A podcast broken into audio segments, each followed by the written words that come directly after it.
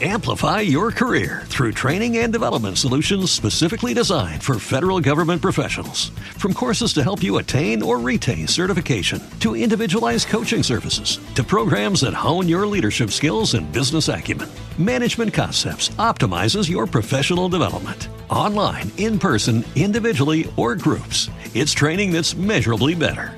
Learn more at managementconcepts.com. That's managementconcepts.com.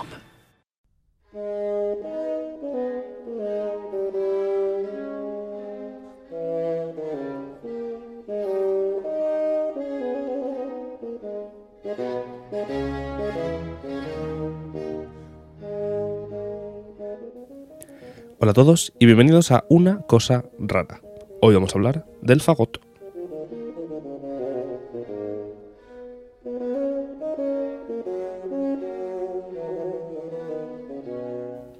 Lo primero, pedir disculpas por lo que se va a venir, porque de ser por mí no daría esta sección sobre el fagot, pero se me ha obligado. Eh, por parte de Pablo Hernández Santa María, bienvenido. Buenos días. ¿Qué, qué pasa? Me has obligado a hacer esta sección. ¿Cómo que? Yo no quería. Pero si tienes que hacer una de todos los instrumentos, el fagot Bueno, pero hay algunos que se puede saltar. ¿Vas a saltar el trombón? No.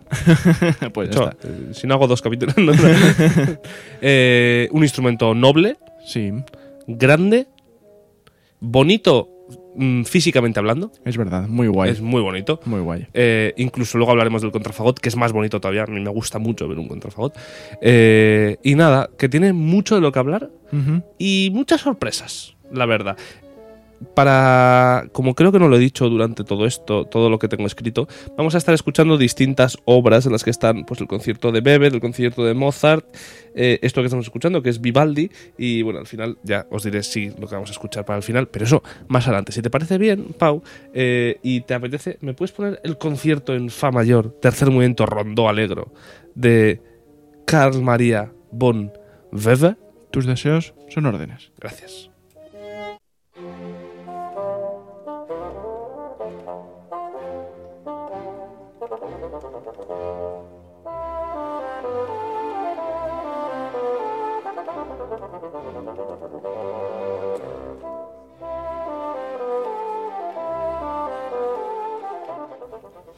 El fagot es un instrumento de viento madera provisto de lengüeta doble. Está formado por un tubo ligeramente cónico doblado sobre sí mismo. Que esto yo no lo sabía. Creía que eran dos tubos independientes con algún tipo de conexión. Pues no, es uno mismo que está doblado sobre sí mismo por la parte de abajo. Esta tapa de metal que tienen en el inferior es el doblez. De tal manera que el instrumento tiene una longitud de 155 centímetros aproximadamente, metro 50. Y la distancia total del taladro es de 250 centímetros. Este instrumento fue desarrollado a principios del siglo XVIII y alcanzó su forma actual en el siglo XIX más o menos. El fagot debe su existencia a la necesidad musical de ampliar la región grave del sonido del viento madera. Incluso se puede decir a veces que la necesidad de que el oboe suene más abajo. No deja de ser una especie de oboe grande, por otro lado. Eso es así Y marrón. y marrón. Hay, hay oboes marrones, ¿eh? por otro lado, muy bonitos también. Eh, los instrumentos de la familia del fagot, como ya hablaremos más adelante, son el fagotino, el fagot y el contrafagot. Además de los instrumentos de la familia del oboe y del eclefón, por ser estos también instrumentos de tubo cónico en los que el sonido se produce mediante una lengüeta doble. Ocasionalmente está considerado como el bajo de la familia del oboe, como ya hemos dicho, eh, ya que su tesitura hace de complementario a, a la del oboe, siendo esta de tres octavas y media.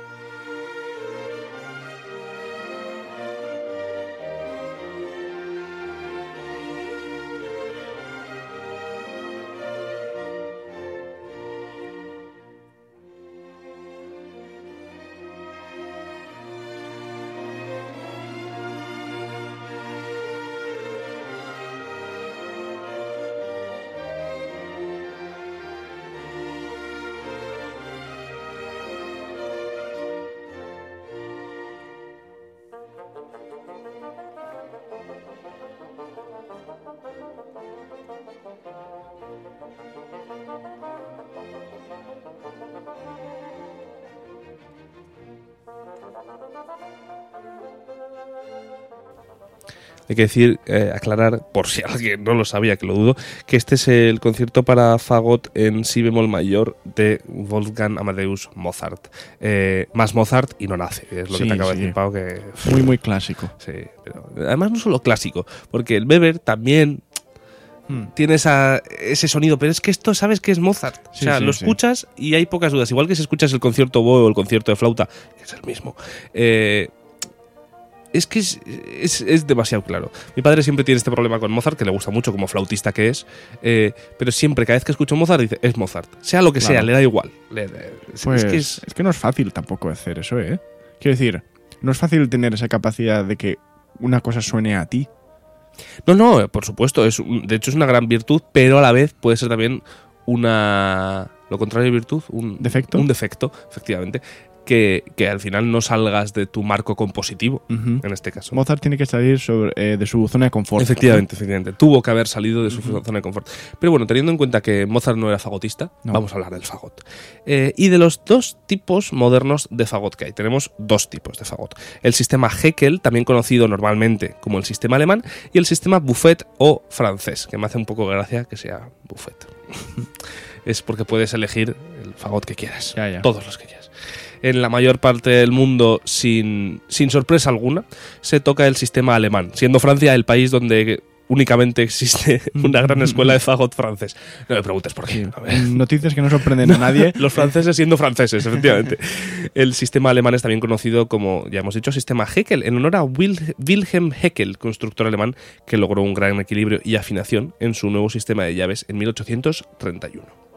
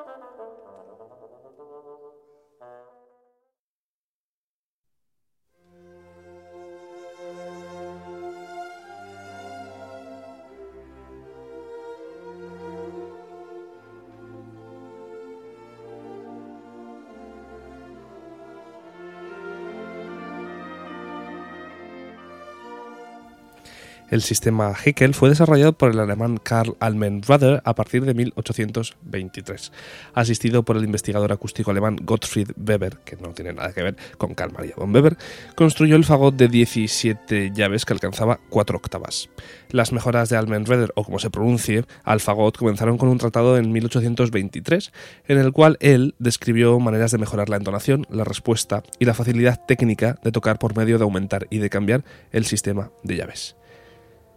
El trabajo en la fábrica de Schott le dio los medios de construir y, según estos nuevos diseños, los resultados de los cuales fueron publicados en Cecilia, diario de la casa Schott, Almenrader continuó publicando y construyendo los instrumentos hasta su muerte en 1843. Nos remontamos casi a la mitad del siglo XIX.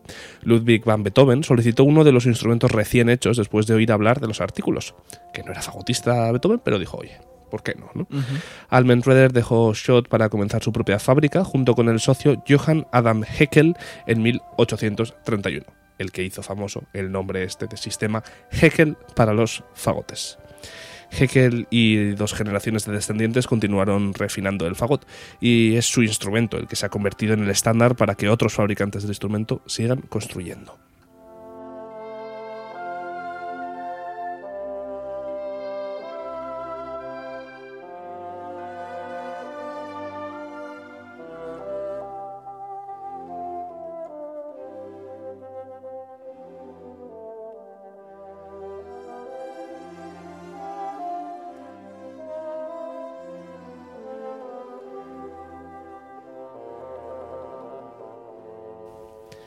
El fagot del sistema Come todo lo que quieras, también conocido como Buffett, Buffett, que se estableció poco antes que el Heckel, se ha modificado de una manera más conservadora. Mientras que el desarrollo del fagot de Heckel se puede caracterizar como reacondicionamiento completo del instrumento de una perspectiva acústica, perspectiva acústica y el sistema de llaves, el sistema Buffett se centró sobre todo en mejoras incrementales al sistema de llaves. Este acontecimiento menos radical priva al fagot del sistema Buffett de la consistencia mejorada que nos ofrecía el Heckel y así la comodidad de uso, y aumentó la energía encontrada en los fagotes del linaje de Heckel, pero el sistema Buffett es considerado por algunos por tener una calidad más vocal y más expresiva. Normalmente se suele usar, utilizar por los solistas eh, franchutes, vamos a decirlo, porque dicen que pueden cantar más con el fagot. Que canten, que canten. Dentro de que es un fagot. Tampoco, qué decir. Es un instrumento muy cantarín. Sí, muchísimo. Un instrumento cantable, ¿eh? es un instrumento para hacer rochut. ¿eh? Además del fagoto, lo que exactamente se denomina como pomer bajo, y como ya hemos mencionado anteriormente, tenemos también el pomer tenor, como no- conocido como fagotino, y el pomer doble, conocido como contrafagot. Así que vamos a escuchar una obra de contrafagot y hablemos un poquito de este.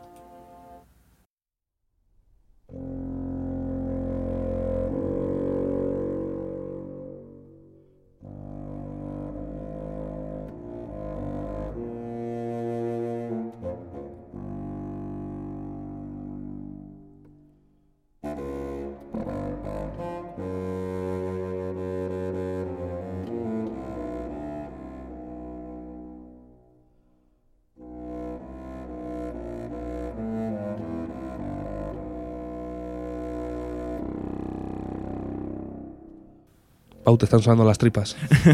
un barco, ¿no? Se acerca un barco. Este último fagot, el pomer doble, o el contrafagot, eh, posee un tubo de más de 6 metros de longitud que pesa unos 10 kilogramos y que, y que va doblado tres veces sobre sí mismo, eh, aún así, aún doblado tres veces sobre sí mismo, aún, así alcanza una altura de metro sesenta. Ojo, eh. Hay jugadores de baloncesto más bajitos, ¿eh? No, no, pero de fútbol sí. Sí, de Jordi fútbol sí. Alba. No, no, Jordi Alba no, pero seguro que hay alguno por ahí. El tubo de este instrumento es de la categoría de los llamados instrumentos de 32 pies, al igual que el contrabajo, y como este, suena la octava grave del sonido escrito. Eh, tenemos también lo, pasa lo mismo en la tuba, por ejemplo, Eh, y en el flautín lo contrario, suena una octava más arriba. Eh, es, una manera de escribirlo de manera más cómoda al final, Claro, claro. ¿no? tampoco vas a estar poniendo todo abajo, puedes no dejarlo directamente. El sonido más grave del instrumento, normalmente, es el subcontra si bemol, empezando su escala generalmente por el subcontra do. Aún así, los modelos más modernos del instrumento son capaces de generar notas aún más graves, capaces de acabar en el subcontra la bemol. Para tocarlo, por cierto, es necesario, como en el contrabajo, apoyarlo en una pica de hierro debido a su gran peso.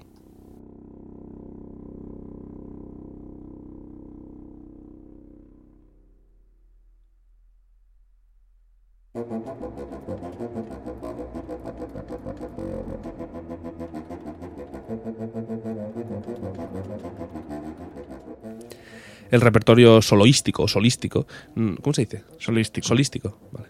No es muy extenso. Esta semana estoy poco acertado ¿Estás? Sintáctica y léxicamente. Eh, lo que decía, que no hay mucho repertorio para, para contrabajo. ¿Quién sabe por qué, Contrabajo no, para Contrafagot. contrafagot. ¿Quién sabe por qué? Sí, tampoco. Solo algunos compositores como el finlandés Kalevi Aho o el estadounidense Gunther Schuller, que es lo que estamos escuchando, han escrito conciertos para contrafagot con un acompañamiento orquestal. Porque su hijo lo tocaba. Sí, decía, papá, algo. Escríbeme algo, que si no, aquí no ¿No hay. sabes el chiste ese que dice, papá, papá, llévame al circo, papá, papá, llévame al circo, papá, llévame al circo? Y dice, eh, te voy a llevar al circo, el que quiera verte que venga para la casa. No falla, ¿eh? Siempre tienes uno por ahí preparado. No, bueno, depende. Bien, Eh, gusta. no lo conocía. No.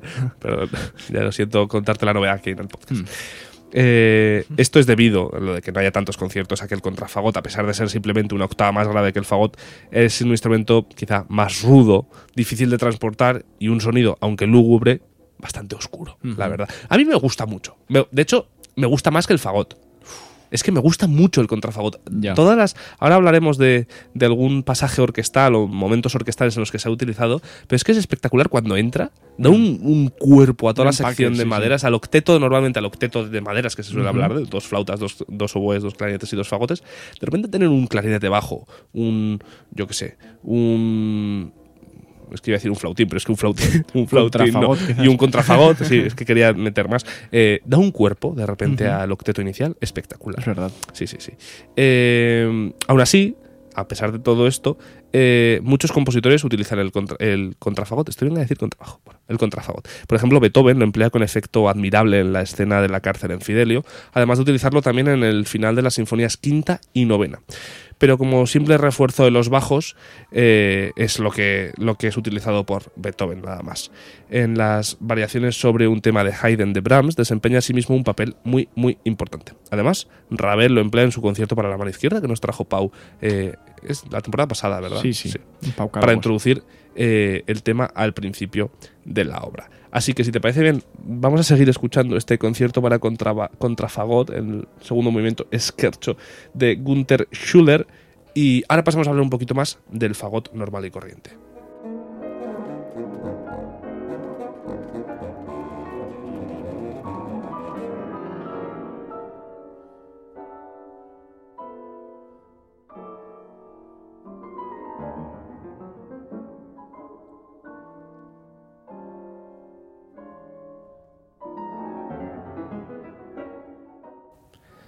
Volviendo al tema del fagot, normal y corriente, el fagot, cabe apreciar que en las orquestas modernas se suele disponer de dos a cuatro fagotes para que haya un contrafagot cuando sea necesario y uno de ellos haga de solista. Su timbre lo hace adecuado para tonos líricos o cómicos, como por ejemplo el tema del abuelo de Pedro y el Lobo, que Pau nos va a ofrecer ahora mismo para que lo escuchemos. El abuelo, el ab- el abuelo, fumando su pipa, salió de la casa. El abuelo, fumando su pipa, salió de la casa y cruzó el portón que estaba abierto. No le gustaba que Pedro entrase en el prado. No es un sitio adecuado para ti. Hay lobos y todo.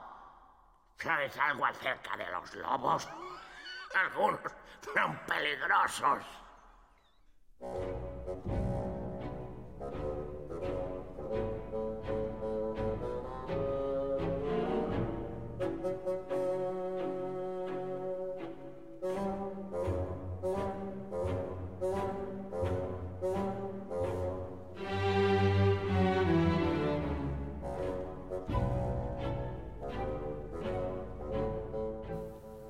A Pau le gusta mucho esta pieza. Oh, me encanta. Por eso has puesto el principio cinco veces, ¿no? Para sí, que sí, se sí. pueda No, apreciar. no ha sido un error del ordenador, no, ha sido, he sido yo. Em, no, es verdad, es que es una obra muy chula para conocer, para que los niños. Stravinsky. Y no tan niños, ¿eh? Los niños y no tan niños conozcan Prokofiev, por cierto. La, la, la orquesta y. Perdón, y- es que he visto aquí en la carátula que, que viene algo de, de Stravinsky y ya no, lo he es leído. De, es de Prokofiev, el Pedro y el Lobo, que es muy chula. Y el fagot, déjame que te diga que también. Eh, uno de mis buenos amigos, que. José Carreras, Sí, dices. no, no, otro, otro, otro. eh, toca el fagot desde hace tiempo. Sí. Y, y dice siempre que. Un saludo desde aquí a tu amigo. A César. que Ah, es a César. Ah, sí. vale, vale, es verdad, claro. Y, mm, y siempre dice que cogió el fagot porque le recordaba las espadas láser de, de Star Wars. ¿Sabes? Porque lo vio así como tan largo. Bueno, y el sonido un poco también, ¿eh? el sonido también. Este fagot en Pedro y el Lobo es un muy buen bajo para un pasaje de viento madera, eh, como es en este caso, o con el papel de los violonchelos, que muchas veces también se, se juntan. Combina muy bien con los otros instrumentos de doble caña y se suele usar para acompañar solos de oboe o corno. Además, su utilización para presentar pequeñas partes solistas o formando dúos con los vientos es también muy, muy habitual. Si te parece bien, vamos a escuchar ahora a Poulenc, Fran- Francis Poulenc, con su trío para oboe, fagot y piano, el primer movimiento, y seguimos hablando lo justo y necesario del fagot.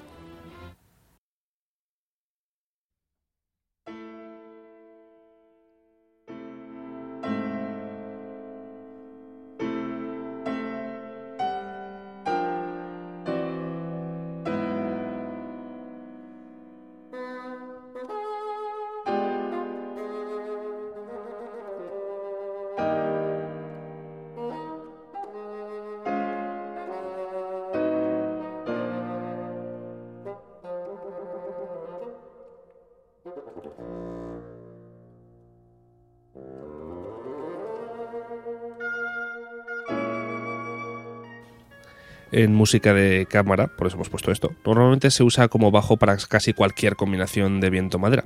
Incluso hoy en día tiene un éxito considerable los cuartetos de fagotes. Tampoco mucho, pero bueno, entre ellos sí. Yo lo diría considerable. Yo diría tiene, éxito. No, considerable, lo puedes considerar, puedes considerar si lo tienen o no. Oye, Eso, eso depende Sí, de cada uno. que sí. En la música barroca normalmente interpretaba la línea de bajo continuo la mayor parte de las veces, a excepción de los conciertos, por supuesto, para fagot solista o las sonatas para fagot. Es curioso porque en las bandas de jazz se usa muy poco, realmente. Sin embargo, en los 60, Yusef Latif o Chick Corea incorporaron el fagot en sus grabaciones, además de bandas de rock progresivo como Griffon o Henry Cow. Ajá. Que lo sepas. ¿Algo que decir? Perdón, Pau. que he Sí, em, me- cuando hablamos del fagot es inevitable eh, acordarse del principio de la consagración de la primavera.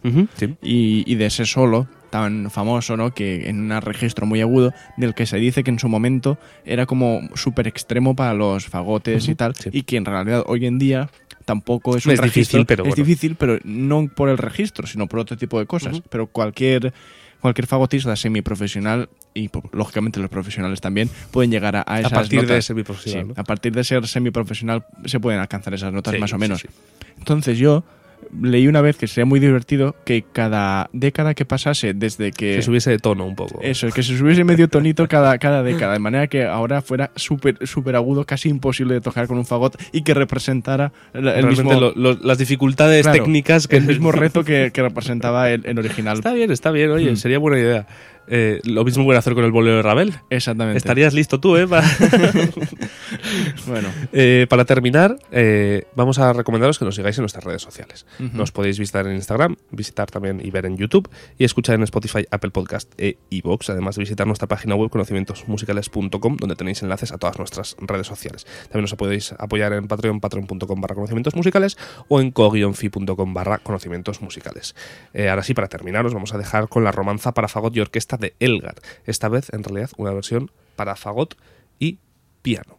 Así que, muchas gracias, Pau. Nos vemos ti. mañana con los tiempos que corren Eso es. y el viernes con Ya es Viernes. Venga. Muchas noches y buenas gracias. Adiós.